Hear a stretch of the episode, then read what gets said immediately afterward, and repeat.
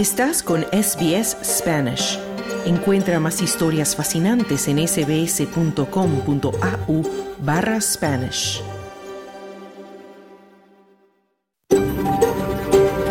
SBS, a world of difference. You're with SBS Spanish on mobile, online and on radio.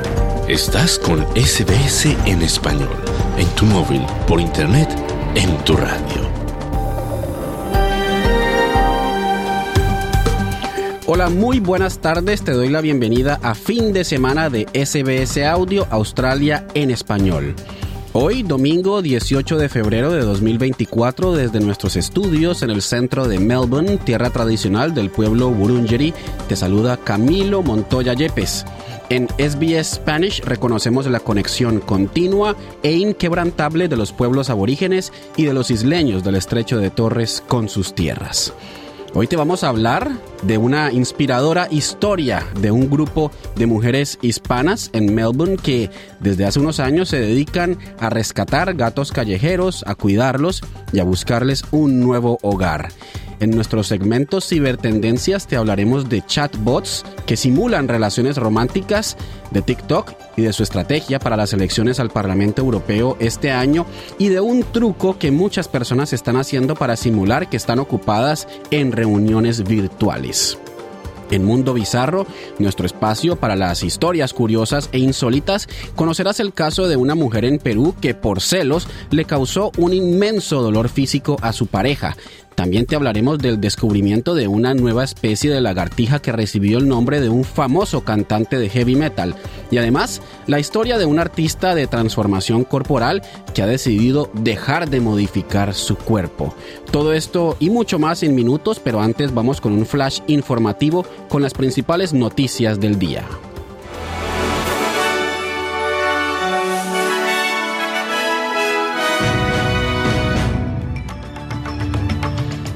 La reforma fiscal parece destinada a dominar el debate y la atención durante los próximos días, ya que este lunes comienza otra semana de sesiones del Parlamento Federal.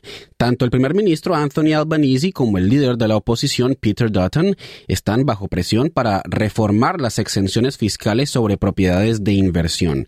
Los verdes han propuesto limitar las reglas de deducción de pérdidas fiscales que permiten a los inversores reclamar deducciones por pérdidas a solo una propiedad de inversión por persona. Sin embargo, tanto el gobierno como la oposición han descartado esa opción. La coalición dice que en su lugar desarrollará una política centrada en abordar la escalada de impuestos que, según Dutton, está afectando actualmente la productividad al dar menos incentivos para trabajar más duro. Nuevos cálculos del Partido Laborista muestran que los australianos se beneficiarán de los recortes de impuestos de la etapa 3, con más de 8 de cada 10 residentes de zonas rurales mejorando bajo este plan. Albanese dice que su gobierno tiene la política fiscal correcta y que Dutton se opone a él porque no sabe hacerlo de otra manera. all 13.6 million taxpayers will get a tax cut and 84% of Australians Todos los 13.6 millones de contribuyentes recibirán una reducción de impuestos y el 84% de los australianos recibirán una reducción de impuestos más alta. Peter Dutton quiere hablar de cualquier cosa menos de lo que está sucediendo. Quiere hablar de lo que no está sucediendo. Dutton quiere que los australianos trabajen más tiempo por menos dinero y salarios más bajos, más impuestos para los australianos de ingresos bajos y medios y seguir revirtiendo cualquier reforma que se haga en interés de los trabajadores, decía primer ministro Anthony Albanese. El gobierno está considerando la implementación de un registro obligatorio para revelar el identificador de remitente en mensajes de texto, con el objetivo de combatir a los estafadores a través de este medio que representan más de la mitad de las estafas en Australia. Este registro controlaría el uso de nombres de marcas registradas en los mensajes, bloqueando aquellos que no coincidan con los números aprobados. Se ha lanzado ya un piloto con la participación de bancos, agencias gubernamentales y proveedores de telecomunicaciones, respaldado con 10 millones de dólares para la Autoridad de Comunicaciones. Esta iniciativa complementa el Centro Nacional contra Estafas, que ha reducido las pérdidas en un 29%. La consulta está abierta hasta el 20 de marzo, buscando retroalimentación y comentarios para decidir sobre la posible obligatoriedad de este registro. Tras las tormentas que derribaron árboles y cables eléctricos el martes, aún hay 12.862 hogares y negocios sin electricidad en Victoria, según han informado las autoridades. La mayoría de las propiedades afectadas se encuentran en el este y norte de Melbourne, así como en partes del este y noreste del estado. Los servicios de electricidad como AusNet Services y United Energy están trabajando para restaurar el suministro en estas áreas. Además, se han establecido lugares de ayuda comunitaria en zonas afectadas por la tormenta, ofreciendo estaciones de carga, internet y duchas para aquellos que experimentan cortes prolongados de energía. Los hogares victorianos sin electricidad durante siete días pueden ser elegibles para un pago de ayuda de hasta 1.920 dólares por semana durante tres semanas. En noticias del continente americano, el Departamento de Estado de Estados Unidos ha impuesto restricciones de visas a más de 100 funcionarios nicaragüenses por su participación en el gobierno de Daniel Ortega, cuya reelección en 2021 es considerada fraudulenta por la Casa Blanca.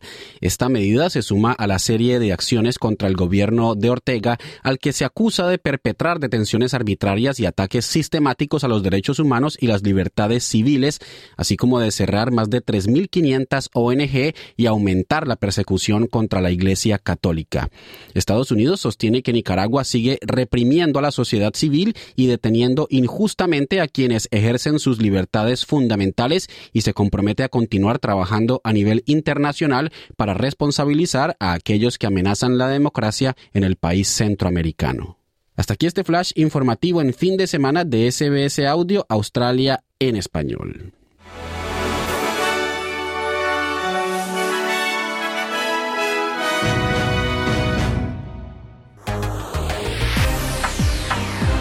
SBS Audio.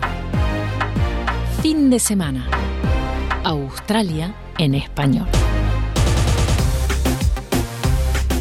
Si tienes una mascota a la que adoras y cuidas mucho y vives en Australia, ya sabrás que mantener a esos amiguitos especiales en buena salud y buenas condiciones pues no es fácil por los altos costos en materia de salud, alimentación y otros cuidados en este país. Y es más difícil aún para quienes deciden dar una mano a los animales que deambulan por las calles perdidos y enfermos. Es el caso de un grupo de mujeres hispanas en Melbourne que contra viento y marea emprendieron hace pocos años la titánica labor de rescatar gatos callejeros, cuidarlos y buscarles un nuevo hogar. Carmenza Jiménez conversó con algunas de las integrantes de Kitty Rescue Squad, algo así como el escuadrón de rescate de gatitos.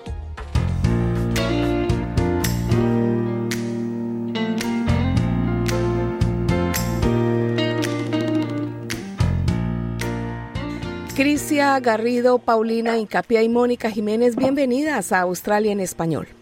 Muchas Buenas tardes, muchas gracias por la invitación. Bueno, esto es por triple el sonido aquí. En nombre de todos los gatitos rescatados y de los amantes de los gatos como yo, gracias por esa linda labor que ustedes llevan a cabo rescatando los meninos de las calles. No, gracias a ti, gracias por esta oportunidad, por permitirnos contar un poco de nuestra historia y de todo el trabajo gratificante y también muy intenso que hemos empezado nosotros a realizar con esta rescue que tenemos. Bueno, Kitty Rescue Squad, la organización sin ánimo de lucro que ustedes manejan, comenzó apenas hace tres años. Cuéntenos qué las llevó a iniciar este proyecto, además del amor por los gatos. Bueno, lo que, lo que, lo que principalmente me llevó, yo empecé más o menos en el 2019 a hacer hogar de paso en otra organización. No, en ese momento Kitty Rescue cuando no existía, empecé a hacer hogar de paso de gatitos y en ese momento me di cuenta como de la problemática tan fuerte que tiene Australia con como lo que es los gatitos abandonados y los gatitos en la calle. Mm. Entonces desde ese momento me puse la camiseta, como cada vez estaba como más apegada a las organizaciones, empecé a promover mucho eh, los hogares de paso, empecé a ir a las brigadas de rescate de los gatitos y em, eh, por ahí pasé por dos organizaciones. Ya después llegó un punto en que yo dije como, oiga, pues yo quiero hacer mi propia organización y ese fue como el punto donde decidí fundar Kitty Rescue Squad y donde pues ya luego más adelante Mónica, Paulina, Marcela, eh, también Lina, eh, Alejandra eh, se me unieron como en esta labor y acá vamos. Sí, bueno, entonces en total son seis personas las que están unidas en este proyecto, ¿no? Sí, colombianas y de Chile. Bueno, y según sus reportes, en todo este tiempo han rescatado ya más de 400 gatos y la gran mayoría han sido puestos en adopción. ¿Cuál es el tiempo promedio que un gato de estos permanece con ustedes antes de que le encuentren un hogar? Depende, depende de qué tan pequeño tomemos el gatito. Si es un kitten, fácilmente puede ser después de su proceso veterinario, que podrían ser de dos semanas hasta dos meses máximo. Ya después, si el gatito está un poco más grande, se nos puede quedar más o menos unos seis meses, lo que ya llamamos un adolescente. Y ahorita, pues los adultos son los que toman un poquito más de tiempo en conseguir un hogar para siempre, que tenemos incluso adultos que ya llevan más de un año con nosotros y si tienen FIB, pues incluso pueden estar un poco más en busca de su hogar para siempre. Mm, claro. Bueno, y a propósito, ¿cuáles son las edades más comunes de estos animales que ustedes recuperan en las calles? Bueno, las edades pues también depende porque eh, si estamos en, en la temporada de, digamos, donde los gaticos están dando a luz, rescatamos eh, pues gaticos muy chiquiticos de cuatro semanas a seis semanas y vienen también con la mamita, que la mamita normalmente tiene por ahí como unos ocho meses, porque pues sabemos que las mamás gatunas pueden eh, dar a luz desde los seis meses de edad. Eso es en temporada, digamos, de gatitos, cuando ellas quedan embarazadas. También pasando esa temporada tenemos un promedio entre ocho meses a un año más o menos que rescatamos los gaticos de la calle. Eh, nosotros, aparte de rescatar gaticos de la calle, también recibimos gaticos que la gente ya no quiere tener más en su casa o que por algún problema no lo pueden tener. Entonces ese promedio de edades entre 1 a 5 años tienen esos gatitos. Pero pues como te digo, eso también depende, porque también hemos recibido un caso que recibimos un gatico de 17 años Una, una familia que tenía que mudar de Australia y ya no lo podía tener y pues ya tenía 17 años y pues nosotros le abrimos las puertas para poderle buscar un nuevo hogar. en, en ese punto diría que si, si puedo sacar un porcentaje, diría que más o menos el 60% de gatitos que nosotros rescatamos son adultos, ya que estos son los gatitos tal vez que las demás organizaciones de rescate no tienden a abrir sus puertas para rescatar porque es un gatito que va a requerir más gastos veterinarios, va a requerir más tiempo de, en hogares de paso y esto pues también implica un tema económico. Pero nosotros no le cerramos las puertas a esos gatitos. Nosotros, entonces diría que el 60% de los gatitos que llegan a nosotros son adultos. ¿Y cómo es el proceso para la adopción después? ¿Cómo les encuentran familias o dueños nuevos a estos gatos?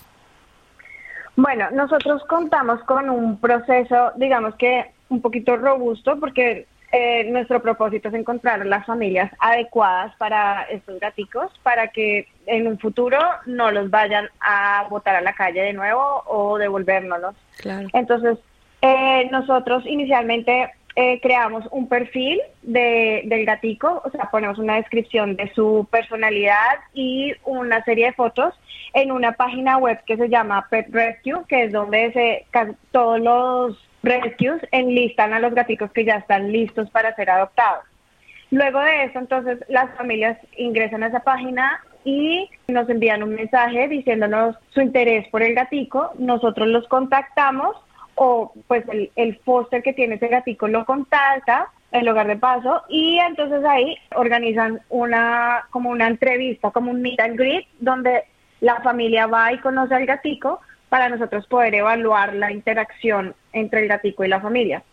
Si ellos deciden proceder con la adopción, nosotros les enviamos el formulario de adopción, ellos lo diligencian, nosotros lo aprobamos y luego ellos eh, cancelan un fee.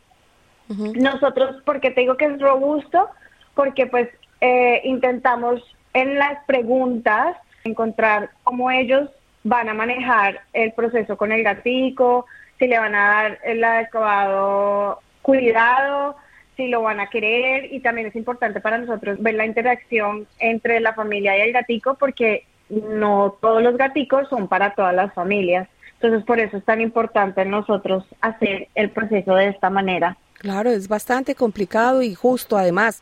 ¿Y hasta ahora ah, están satisfechas con ese proceso? ¿Han encontrado buenos padres para los gatitos? Sí, la verdad, sí nos ha ido muy bien, ha sido satisfactorias, digamos, las adopciones con este tipo de proceso. Pues digamos que nosotros competimos, por decirlo así, con grandes organizaciones y digamos que la persona que se nos acerque a nosotros, Rescue Pequeño, eh, con nuestros fees que nosotros tenemos que cobrar para poder cubrir nuestros los gastos veterinarios del gatico, son personas que realmente quieren tener un, un nuevo integrante en su familia, no lo ven tanto como un animalito, sino como un integrante. Y eso pues nos llena a nosotros de felicidad porque sabemos que, que realmente quieren al animalito. Entonces sí, sí nos ha, ha funcionado bastante el, el tema de tener un formulario robusto, tener un proceso de adopción y lograr mitigar como ese, esa parte que los vayan a devolver. Mm. Y me imagino que cada una de ustedes tiene como mínimo un gatico en su casa. ¿No se encariñan mucho con los animales que rescatan antes de entregarlos? Eh, la verdad sí. La verdad es un proceso eh, duro porque muchas veces tú recibes al gatito en tu hogar de paso y como puede que esté contigo dos semanas, como puede que se quede tres meses. Y a ese punto, cuando ya llega la familia, tú ya estás enamorada del animalito, enamorada del gatico, se te robó el corazón y quisieras quedártelo. Pero muchas veces hay que, que ser un poquito fuerte y decir, les, le encontré una familia, le dieron un hogar y si él se va a su familia, yo puedo recibir otro de la calle y puedo ayudar uno más. Entonces hay veces que es un poquito difícil y muchas veces fracasamos. Yo, por ejemplo, ya tengo tres, pero seguimos en la lucha de salvar más gatitos y de hacer todo lo posible porque por ayudar lo más posible a, todos los gaticos acá en Australia. Bueno, ¿y de dónde sale tanto gato callejero? Eh, aquí en Australia, ¿se pierden o los abandonan?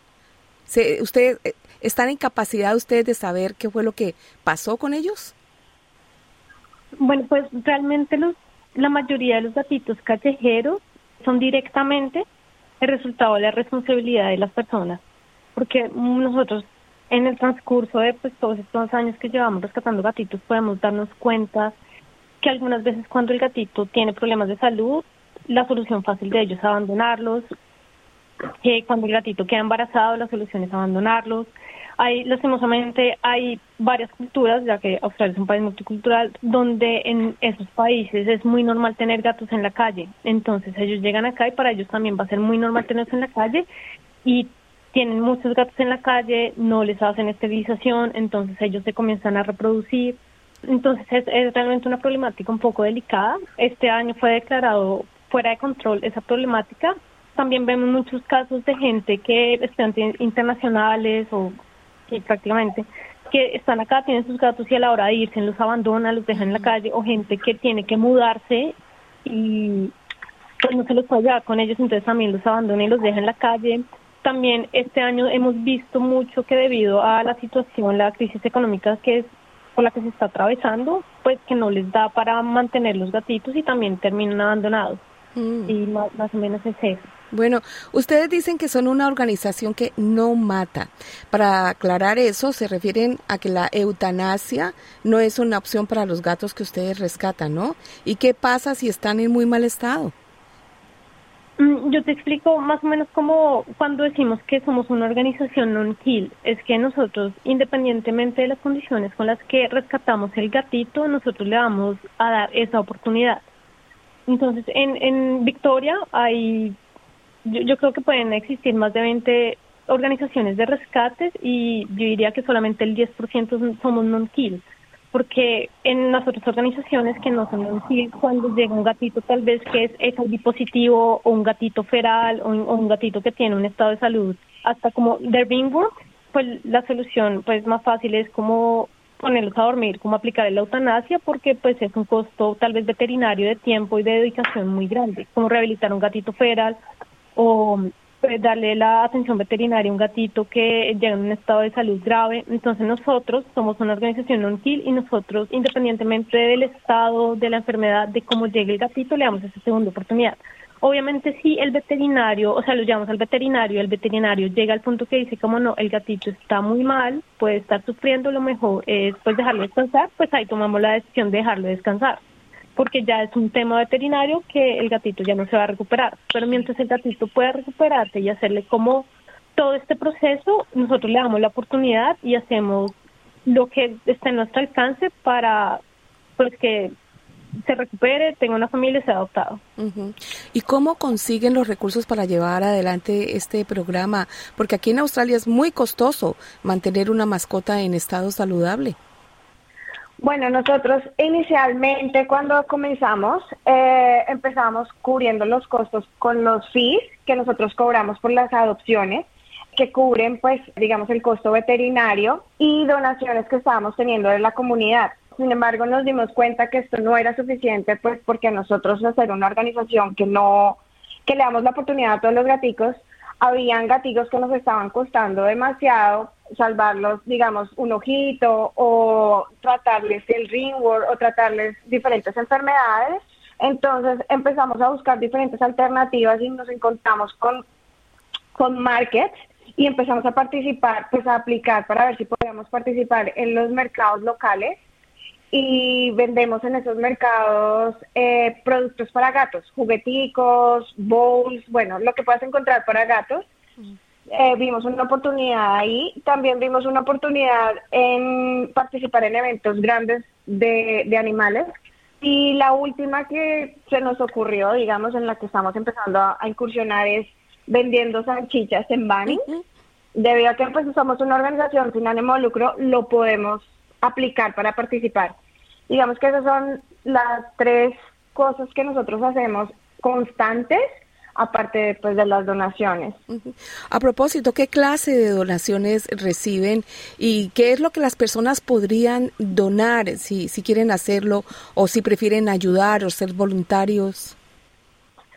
Eh, digamos que las donaciones recibimos de todo tipo tanto donaciones como comida, nos pueden donar también eh, la arena de los gaticos o nos pueden donar areneras, camas, cobijas, todas esas cositas que se las podemos dar a los hogares de paso para que mantengan a los gaticos. También recibimos donaciones pues en efectivo, digamos que esas son las más valiosas porque nos ayudan a cubrir eh, los gastos veterinarios y pues los voluntarios también siempre están bienvenidos. Eh, nosotros, como mencionaba, hacemos actividades, digamos que eh, necesitamos manos ayudar en esas actividades, en los mercados y en la venta de salchichas. También necesitamos voluntarios eh, de transporte, que nos a veces es muy difícil transportar un gatico desde la veterinaria hasta su foster o cuando se rescata, siempre necesitamos búsqueda de voluntarios o pósters también, hogares de paso lo que más necesitamos porque nosotros funcionamos con hogares de paso, entonces significa que si nosotros tenemos un hogar de paso, podemos rescatar un gatico de, la calle. Bueno, y ahora sí, cuéntenos en detalle cómo se pueden contactar con ustedes las personas que estén interesadas en donaciones, en apoyar a la organización o en adoptar a uno de estos gatos. Eh, claro que sí, estamos en redes sociales, puedes encontrarnos en Instagram y en Facebook como Kitty Rescue Squad. También tenemos nuestro WhatsApp en el 0426 78 98 58. Pueden escribirnos ahí o a través de nuestras redes sociales, siempre va a haber alguien que les puede responder y siempre estamos buscando manos que nos ayuden. Bueno, y también quiero decirles que vamos a dejar en el artículo en nuestra página web todos estos detalles para que puedan contactar a um, estas guerreras de la calle buscando gatitos si les quieren ayudar. Crisia Garrido y Mónica Jiménez y Paulina Incapié, muchas gracias por acompañarnos hoy en Australia en español. De nuevo, gracias por esa linda labor con los animalitos de la calle y buena suerte con el programa. Eh, muchas gracias Carmen a ti por darnos esta oportunidad y para poder contar y, también mostrarles una situación que es bastante complicada aquí en Australia y que a veces eh, no nos damos cuenta que, hay tantos animalitos que necesitan nuestra ayuda. Muchas gracias. Eh, muchas gracias Carmenza por esa oportunidad, gracias por mostrar nuestra fundación, siempre estamos dispuestos a recibir más personas que se unan a nuestro escuadrón. Sí, muchísimas gracias por la invitación y para las personas que nos están escuchando y viven acá en Australia, si llegan a ver un gatito que tal vez necesiten ayuda, eh, y tienen tiempo para detenerse y ayudarlo, háganlo, porque muchos de ellos hay veces necesitan ayuda o muchos de esos hay veces están perdidos y necesitan volver a, a encontrar su hogar y para eso necesitan de nuestras manos. Mil gracias.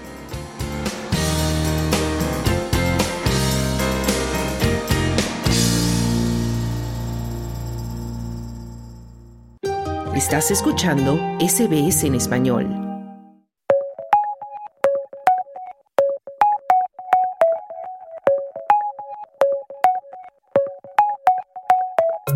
El avance de las herramientas tecnológicas no se detiene gracias a la creatividad del ser humano.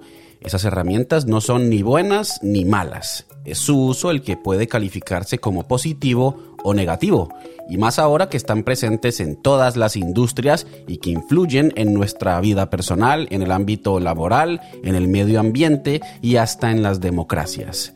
De todo esto nos va a hablar Bianca Vaquero, colaboradora habitual del segmento Cibertendencias, quien está con nosotros desde España. Hola Bianca, ¿con qué empezamos en esta oportunidad? Hola, muy buenas tardes. Sí, sí, otra semana hablando, empezando a hablar de inteligencia artificial. Inteligencia artificial y el amor que ha sido 14 de febrero, San Valentín. Y como no podía faltar, nuestra amiga y vecina la inteligencia artificial también aquí presente en el amor. Porque es que mmm, supongo que, yo creo que hemos hablado alguna vez, existen aplicaciones, existen chatbots que se comportan pues como una pareja romántica. O sea, que te hablan, te preguntan e incluso, bueno, hay una película, hay una película que se llama Hair, no sé si la habéis visto, que se adelantaba a su tiempo porque iba de esto, trataba del tema de una persona que se enamoraba de una inteligencia artificial. Bueno, pues aquí las tenemos ya. Pero no vamos a hablar de los buenas, los bonitas y lo bien diseñadas que están, no, vamos a hablar de la Fundación Mozilla y de la alerta del reporte que ha sacado de cómo puede esto influir negativamente, eh, entre otras cosas, en nuestra privacidad. Así que vamos a dar los datos que han descubierto. Y es que casi ninguna de estas aplicaciones, en concreto han evaluado 11, cumple los requisitos mínimos para proteger nuestra privacidad. Al contrario, o sea, aprovechan increíblemente esta dinámica íntima, ¿no? Que, generan al ser, pues, a comportarse como una pareja romántica, ¿no? Para poder recolectar toda la información que les dé la gana privada y, por supuesto, venderla a terceros, que es lo que da dinerito. Han pasado aplicaciones por este reporte, por este análisis, eh, como réplica con K, eh, Chai, que es muy famosa, Romantic AI o CrashOn.ai, entre muchas otras, ¿no? Eh, comentaban en, este estudio que todos podemos leer, que es bastante interesante y, curioso, que estos chatbots románticos mmm, con inteligencia artificial son malos para la privacidad en formas nuevas e inquietantes. Es lo que comentaban estos investigadores y remarcaban que están en el grupo de los peores productos que han evaluado en materia de protección de datos. Ojo, ¿eh? De estas 11 que estudiaron, Genesia AI Friend and Partner, que es creada por Codeway, pero bueno, es eh, la única que cumple con los estándares mínimos de seguridad de Mozilla.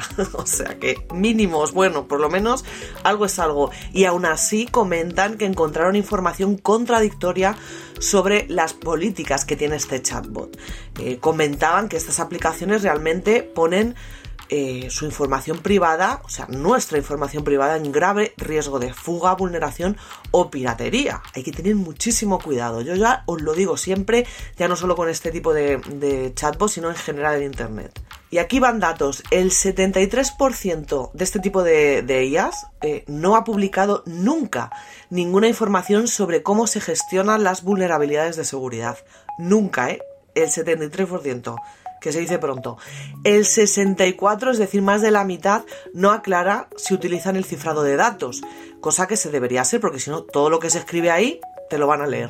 Quien sea, pero te lo van a leer. Y el 45% permite, que es que esto es increíble, permite contraseñas increíblemente débiles y por lo tanto peligrosas. O sea, es que hay aplicaciones de estas que eh, te dejan meter solo claves de una sola cifra. O sea, pones 3 y ya está. Una de las mayores alertas de este estudio es que todas, todas, repito, de las 11, todas las aplicaciones, menos una, pueden compartir o vender nuestros datos personales. Están sus políticas de uso, ¿vale? Eh, se menciona pues que van a vender datos a terceros o tal, que los compartirán con fines publicitarios, hay algunas que nos avisan, y hay otras que ni siquiera te brindan información suficiente para poder confirmar que esto no lo hacen. Esa excepción, la de que no comparte y tal, esa información personal y tal, es EVA AI, ¿vale?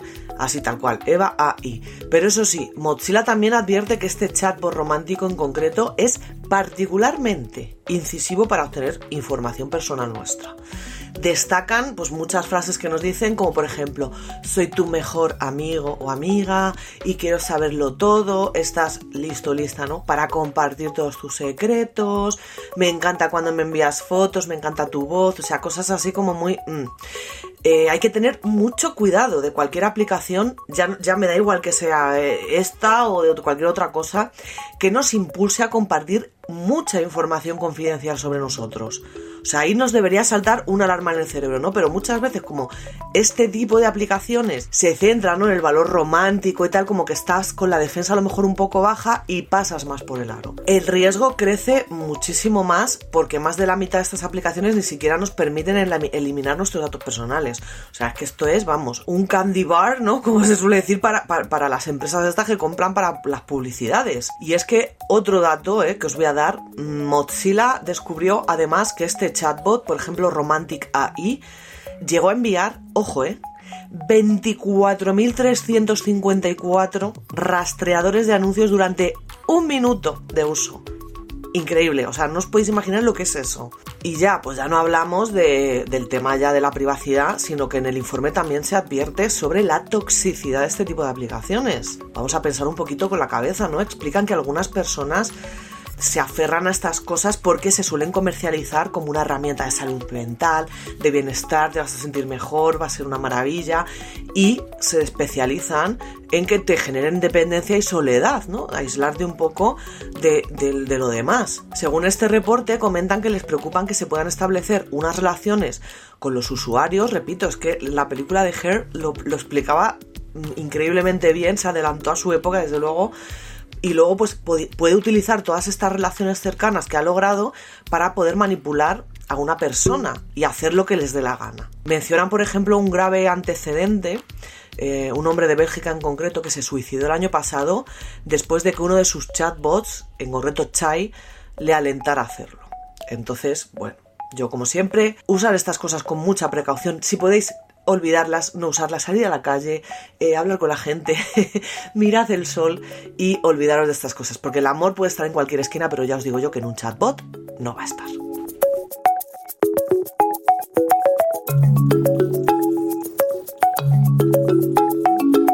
Ahora pasamos a hablar de TikTok, que ha presentado un centro electoral para luchar contra la desinformación dentro de esta red social durante las elecciones europeas de junio de este año y que va a ser implementado en los diferentes países del continente. Cuéntanos, ¿qué es lo que pretende esta red social de origen chino?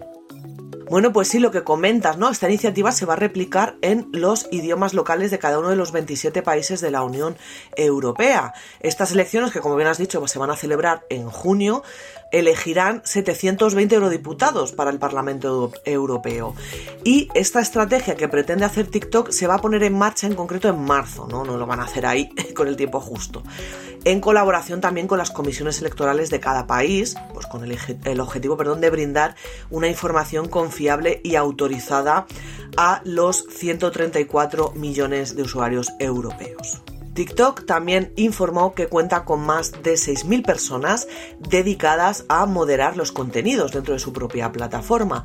Según podemos leer en un comunicado de la propia compañía, eh, dicen que el equipo se va a encargar de eliminar pues, información errónea, operaciones de influencia encubierta y otros contenidos o comportamientos que puedan aumentar y aumentarán, ya lo digo yo, eh, durante este periodo electoral. Entre pues, las organizaciones que colaborarán con estas estrategias de cara a las elecciones europeas, pues están agencias tan grandes como AFP o Reuters. Esta iniciativa también retoma la experiencia de tanto 2021 como 2023, cuando TikTok inauguró centros también electorales para las elecciones pues, de países como Grecia, Países Bajos o de aquí de España. En las últimas elecciones españolas, que a mí me toca de cerca, también trabajaron con Neutral o Maldita en la producción, Maldita se llama así, ¿eh? en la producción de vídeos educativos sobre los comicios son webs que se dedican a desmentir bulos, las dos, ambas. Desde TikTok también han detallado que van a etiquetar vídeos, estos vídeos sobre las elecciones europeas, para redirigir a sus usuarios a los centros que les correspondan, ¿no? Pues cada país va a tener unos centros electorales eh, específicos. Además, también se ha comprometido a presentar en los próximos meses informes específicos sobre las operaciones de influencia encubierta que vayan detectando, ¿no? Para poner aquí las cartas sobre la mesa. La compañía va a estar ahí mirando con lupa los contenidos generados por inteligencia artificial, que yo creo que va a ser uno de los mayores problemas, ya no solo en estas elecciones, sino en general, cuando ocurran elecciones también en cualquier otro sitio. Recordó que no permite, o sea, es que no va a permitir contenido ni manipulado ni engañoso y que los creadores están obligados a etiquetar eh, material realista que se realice, o sea, que pueda dar ocasión a mm, equivocarte, ¿no? Producido por IA, ¿vale? Comenta Kevin Morgan, que es jefe, de seguridad e integridad de TikTok para Europa, Oriente Medio y África, que el contenido generado por IA plantea nuevos desafíos en torno a la desinformación. Yo creo que eso estamos todos de acuerdo. Esto va a ser una locura, ya os lo digo yo. TikTok informó que cerca del 30% de los miembros de este Parlamento Europeo usan la red social. Por lo tanto, también va a implementar un enfoque específico pues, durante las elecciones europeas con políticas de control más matizadas para los funcionarios o políticos que estén dentro de esta red social. Si una de estas cuentas pues difunde algo que infringe las normas, pues la empresa la podrá suspender la publicación de nuevos vídeos hasta 30 días, ¿de acuerdo? La aplicación, eso sí, no permite ya desde 2019 la publicidad política pagada, o sea que esto no es nuevo, esto ya lleva unos años. Además, las cuentas que pertenecen a políticos o partidos políticos no pueden anunciarse en TikTok, así que eso hay que tenerlo en cuenta también. Y estas, bueno, estas medidas que está asumiendo TikTok para las elecciones europeas también responden un poco a esta presión de los reguladores europeos. Ya sabemos cómo es la Comunidad Europea con el tema de la privacidad, etcétera, etcétera. Son muy férreos y bueno, pues ante la inminente entrada en vigencia de esta ley de mercados digitales, que va a entrar en vigencia en concreto el 7 de marzo, y va a ejercer un estricto control sobre este tipo de plataformas, TikTok, eh, Meta, etcétera, ¿no? De acuerdo con la Comisión Europea, TikTok es lo que ellos denominan un gatekeeper o guardián de acceso, por lo tanto, va a ser sometido a un escrutinio muchísimo más intenso dentro también del grupo pues, de compañías como Apple, Amazon, eh, Google con Alphabet Meta o Microsoft. Así que nada, esto también puede ser la antesala o el camino a seguir de otro tipo de redes sociales para pues este tipo de, eventos ¿no? En, en, general, pues como son unas elecciones que es muy importante y puede polarizar mucho la opinión de la gente.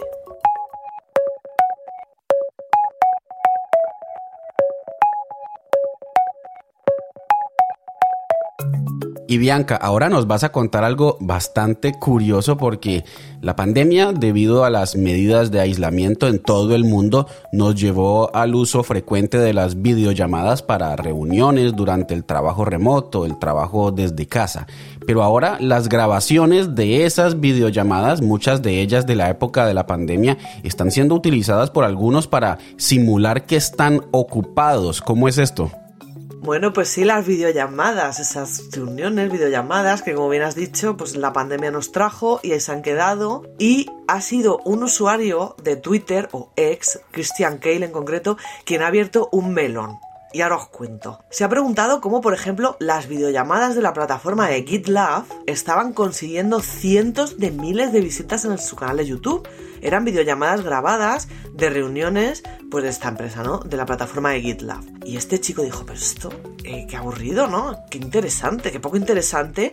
O sea, vamos a ver, son reuniones, ¿no? Al fin y al cabo, bueno, pues, pues las puede ver alguien y tal, pero que generaran tanto interés en la gente le llamó mucho la atención. ¿Qué ocurrió? Pues que la clave ojo, eh, estaba en los comentarios. Claro, él se metió en los comentarios y es que resulta que la gente estaba usando estos vídeos, estas videollamadas, para simular que estaba en una reunión real. Es decir, tú te pones el vídeo de la videollamada y parece que estás ahí en, en esa reunión.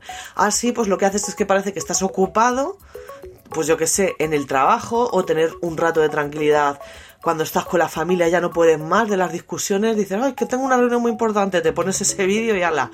O pues escaquearse de cosas que no les apetecían hacer a nadie. Es que el ser humano es maravilloso. A mí es que esto me ha encantado. Yo os cuento cómo se hace y bueno, luego ya vosotros ya decidís si esto es ético o no. Bueno, la técnica es ponerse un vídeo a pantalla completa de estas reuniones, en concreto estas reuniones de GitLab, que son por reuniones con, de bastantes horas y tal, en pantalla completa y silenciado. Entonces tú, por tu lado, te pones tus auriculares, te pones tus cascos y pues estás escuchando el último disco de Taylor Swift en Spotify o tu podcast favorito o lo que te dé la gana sin hacer absolutamente nada más y sin que nadie te moleste. ¿No? Porque es que no te van a interrumpir, que estás en una reunión de Zoom. Entonces, pues algunos de los comentarios afirmaban que incluso respondían, ¿no? En plan de sí, sí, fulanito, sí, sí, menganito, ¿no? Como para dar más realismo y todavía más fuerza al engaño. Esto me encanta. Es que, de verdad, yo cuando leí esto es que me pareció maravilloso. Es que estos vídeos tienen casi 300.000 visitas, o sea, casi 300.000 personas están haciendo esto. Y bueno, son reuniones grupales en las que los comentarios, los comentarios es que os lo digo, revelan que lo hacen para simular que están muy ocupados. Y lo que más me ha llamado la atención es que esto es una variante de una cosa que yo ya conocía y que no voy a decir si lo utilizaba o no, que es una variante. Es, la variante esta de la videollamada es una evolución lógica de lo que se conocía como la actualización de Windows. Y os preguntaréis, ¿qué es esto? Bueno, esto es un truco que eh, yo lo conocía en mi época de estudiante, que lo que hacía era mostrar un vídeo del proceso de instalación de las actualizaciones de Windows, que yo creo que todos sabemos que es aburridísimo, larguísimo, ¿no? Pues es que tú decías, no, es que se está actualizando el ordenador, no puedo hacer nada. No es que se está actualizando el ordenador, no puedo hacer nada. ¿No? Y era mentira, era un vídeo. O sea, era un vídeo de una hora con ese mensaje de actualización del sistema operativo y pues eso, una hora que tú tenías ahí pues para no hacer absolutamente nada y mirar las musarañas. Y bueno, me ha parecido una anécdota curiosa, una anécdota que luego dentro de los comentarios de este chico, ¿no? De Cristian, comentaban que, eh, uy, pues vaya, no soy el único que lo hace. Entonces comentaba que lo hacía más gente. Había mucha gente que comenzaba a utilizar estos vídeos como una vía de escape, un oasis de paz en forma de videollamada. Eh, yo ya os lo digo, el ser humano me parece maravilloso, los usos que le damos a la tecnología me parece maravilloso y la gente cómo se busca la vida para desconectar un poco me parece también maravillosa. Eso sí, a vosotros, si queréis usarlo, la pelota está en vuestro tejado, ¿no? Ahí os lo dejo.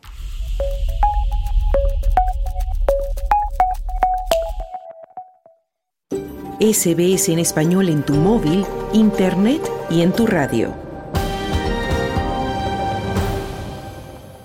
Y llegó la hora de las historias más curiosas e insólitas con Claudio Vázquez, quien nos va a hablar de una mujer en Perú que por celos le causó un inmenso dolor físico a su pareja.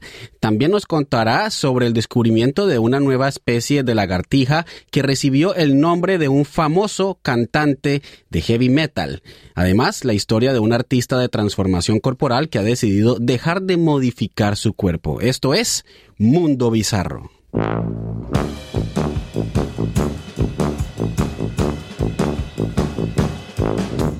Bienvenido a tu segmento Mundo Bizarro de SBS Audio Australia en Español. Soy Claudio Vázquez y hoy te contaré de las noticias y hechos más extravagantes que están sucediendo en nuestro peculiar mundo. Esta semana hablaremos de una lagartija roquera descubierta en Perú, también de un famoso artista que dejará de transformar su cuerpo único e impactante. Pero comenzamos con mujeres celosas que mutilan miembros. ¡Auch! Así como oyes, las autoridades de Perú están investigando a una mujer que presuntamente habría mutilado el pene a su pareja mientras este desafortunado hombre dormía. La mujer, presa de un ataque de celos por una supuesta infidelidad, habría cortado el pene a su pareja, informó este martes la Fiscalía Regional a cargo del caso. Darín Calosio, fiscal provincial de la ciudad de Chota, dijo, esperamos los resultados de las pericias para determinar el móvil y las circunstancias de los hechos. Locio dijo también que la agresora, identificada como Marlene Rimarachín Colunche, de 39 años, está esperando las conclusiones de la investigación en, en, plena libertad y sin medidas coercitivas, porque se trata de una mujer que todavía debe atender a una hija de apenas tres meses. El curioso caso se registró el fin de semana pasado en el domicilio conyugal de Colunche, en Chota, en la región de Cajamarca, al norte del Perú. La víctima, con su virilidad cercenada, debió ser trasladada de urgencia al Hospital Regional de Chiclayo, en el vecino departamento de Lambayeque, por la gravedad de sus heridas. Los médicos del hospital comentaron que el hombre tiene una amputación traumática, pero se le han brindado una buena atención médica y también se le dará soporte psiquiátrico. La mujer con instintos carniceros habría discutido con su pareja, Iván Céspedes Sánchez, luego de que el hombre regresara ebrio al domicilio. Mala cosa eso de regresar en estado etílico a casa cuando tienes una esposa que no le gusta que llegues así. El ataque ocurrió cuando el pobre Céspedes se quedó dormido posteriormente de tanta borrachera y se descuidó las partes nobles. Se cree que la mujer utilizó un cuchillo de cocina para arrancarle el miembro viril al desafortunado peruano. Estamos indignados, queremos justicia. A mi sobrino le cortaron el miembro viril, declaró un tío de Céspedes, citado por la prensa local. Y este lamentable incidente nos trae a la memoria el famoso caso de Lorena Bobbitt, ahora llamada Lorena Gallo, una ecuatoriana que acusó ser víctima de violencia doméstica y que como venganza cercenó el órgano sexual de su entonces marido John Wayne Bobbitt el 23 de junio de 1993 en Estados Unidos, una historia ampliamente difundida por la prensa sensacionalista en todo el mundo, y el mismo Bobbitt, con su miembro cercenado y luego repuesto, gracias a un cirujano, realizó una película pornográfica que llevaba su nombre junto al subtítulo Uncut o Sin Cortes. Doloroso.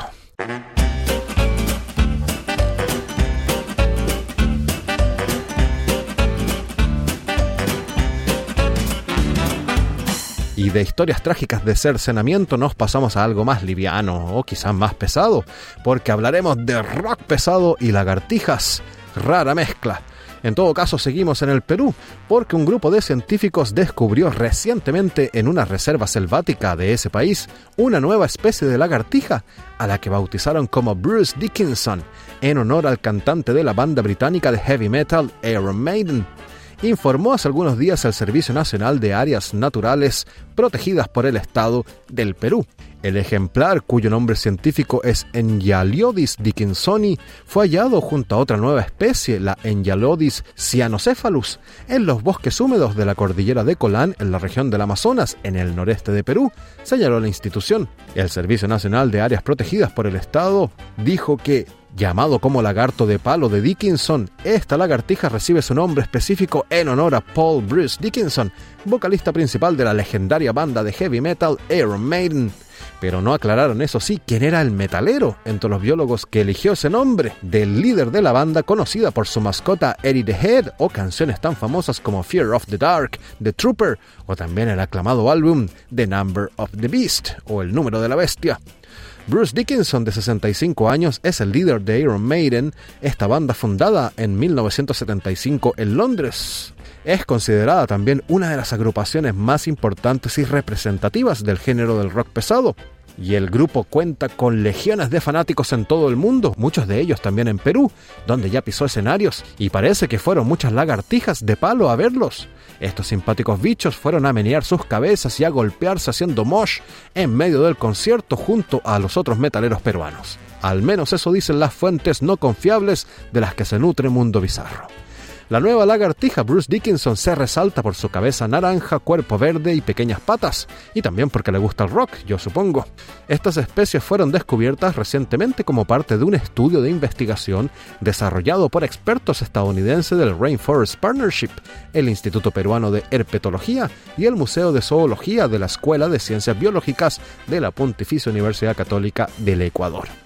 Y para profundizar en la ciencia y no decir que solamente hablamos banalidades y cosas sin sentido, agrego que el Santuario Nacional Cordillera de Colán en Amazonas, donde se descubrió al pequeño lagarto metalero Bruce Dickinson, tiene una extensión de 39.215 hectáreas y acoge a 470 especies de aves y a unas 70 especies de mamíferos, muchos de ellos fanáticos también de otros estilos musicales diferentes al rock, como el reggaetón, la salsa, la cumbia y el cha-cha-cha.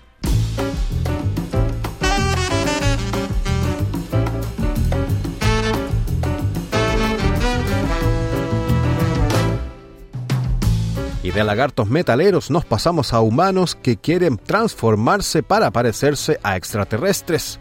Anthony Lofredo es un hombre francés de 35 años que se hace llamar The Black Alien. Y este especial espécimen de Homo sapiens anunció la semana pasada que ha decidido no continuar con su plan de transformación corporal extrema para parecer un alienígena. Este alien negro dijo que este proyecto ha perdido todo su sentido, ya no quiero tocar mi cuerpo, ni quitar, ni poner nada afirmó en una publicación de Instagram. Lofredo tiene previsto concluir su metamorfosis con un full black, es decir, aplicar tinta negra a través de tatuajes en cada centímetro de su piel. Las modificaciones corporales que había realizado hasta ahora incluyen la amputación de dedos, la extirpación de orejas y partes de la nariz y los labios, implantes en el cráneo, extracción de segmentos de la dermis, remoción del cuero cabelludo e inyecciones de tinta en la membrana externa del globo ocular. Así como oyen, y luego de todo eso, Lofredo aún consideraba que su transformación todavía estaba incompleta casi al 65%. The Black Alien es un cultor de lo que se denomina modificaciones corporales extremas, que son intervenciones voluntarias, poco convencionales, así lo vemos, con escasa aceptación social. Para realizarla generalmente se requieren procedimientos quirúrgicos especializados que además pueden ser irreversibles. Y no hablamos de simples piercing comunes o tatuajes, eso es para gente normal. Aquí estamos hablando de escarificaciones, implantes subdérmicos, amputaciones o tatuajes oculares. The Black Alien es un espectáculo e impresiona verlo realmente. Pero cuenta con un millón, cuatro millones de seguidores en Instagram y es uno de los más grandes íconos en el ámbito mundial de la modificación corporal extrema. Él se considera un artista y su propio cuerpo es su lienzo, podríamos decir.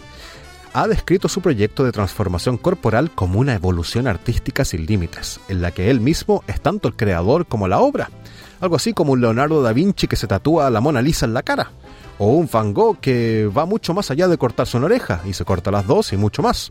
A pesar de las críticas de muchos ociosos que ahora tratan a The Black Alien de cobarde por parar la transformación, yo pienso que se detuvo a tiempo, yo al menos, porque lo próximo en su arte era proceder a amputarse una pierna para reemplazarla por una prótesis biomecánica. Pero podemos decir en favor del pobre Lofredo que parar de cercenarse, tatuarse, escarificarse, también es parte de una transformación antes de que sea demasiado tarde y que se quede sin nada que cortar o cambiar. Y antes de iniciar su proyecto, Lofredo era un joven con una apariencia convencional y que trabajaba como encargado de seguridad en una discoteca, y comenzó su transformación a los 26 años. La primera intervención que Lofredo realizó sobre su cuerpo fue hacerse una lengua bífida, es decir, bifurcada, similar a la de ciertos reptiles como las serpientes, o quizás como la lagartija Bruce Dickinson. Quién sabe si se conocieron en algún concierto. Luego Lofredo siguió con intervenciones más drásticas como la amputación de nariz, orejas y dedos. Algunos de sus seguidores creen que Lofredo estaría mal de la cabeza. Eh, bueno, eso era un poco claro. Y por eso decidió dejar de transformarse. Y otros más sensatos, creo yo, piensan todo lo contrario, que Lofredo recuperó la cordura. Y dicen que todo es gracias al amor, justamente en esta semana que celebramos el día de San Valentín. Y ya ven, a unos por amor, o más bien por desamor, les cercenan el pene, mientras que a otros como Lofredo, por amor, deja de cercenarse y amputarse los miembros. De todo hay en la viña del Señor y también en Mundo Bizarro. Hasta la próxima. Espero que hayan disfrutado de nuestras historias.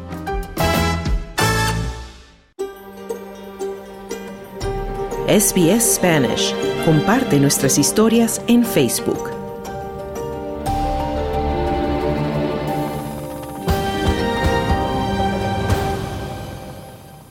Bueno, esto ha sido todo por hoy aquí en fin de semana de SBS Audio Australia en español. Te recuerdo que puedes escucharnos todos los días a la una de la tarde en vivo a través de la frecuencia abierta y digital SBS Radio 2. También puedes escuchar cuando tú quieras por medio de nuestra página web www.sbs.com.au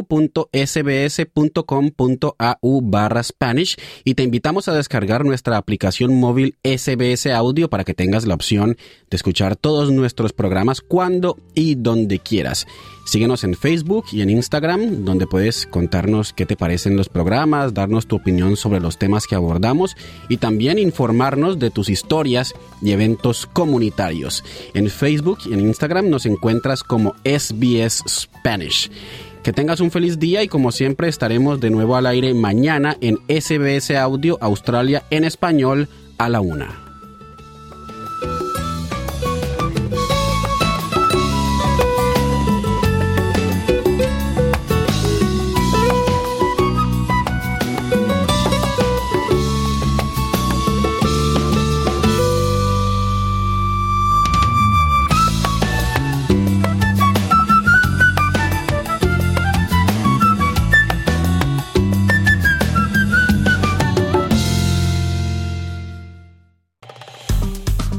Dale un like, comparte, comenta.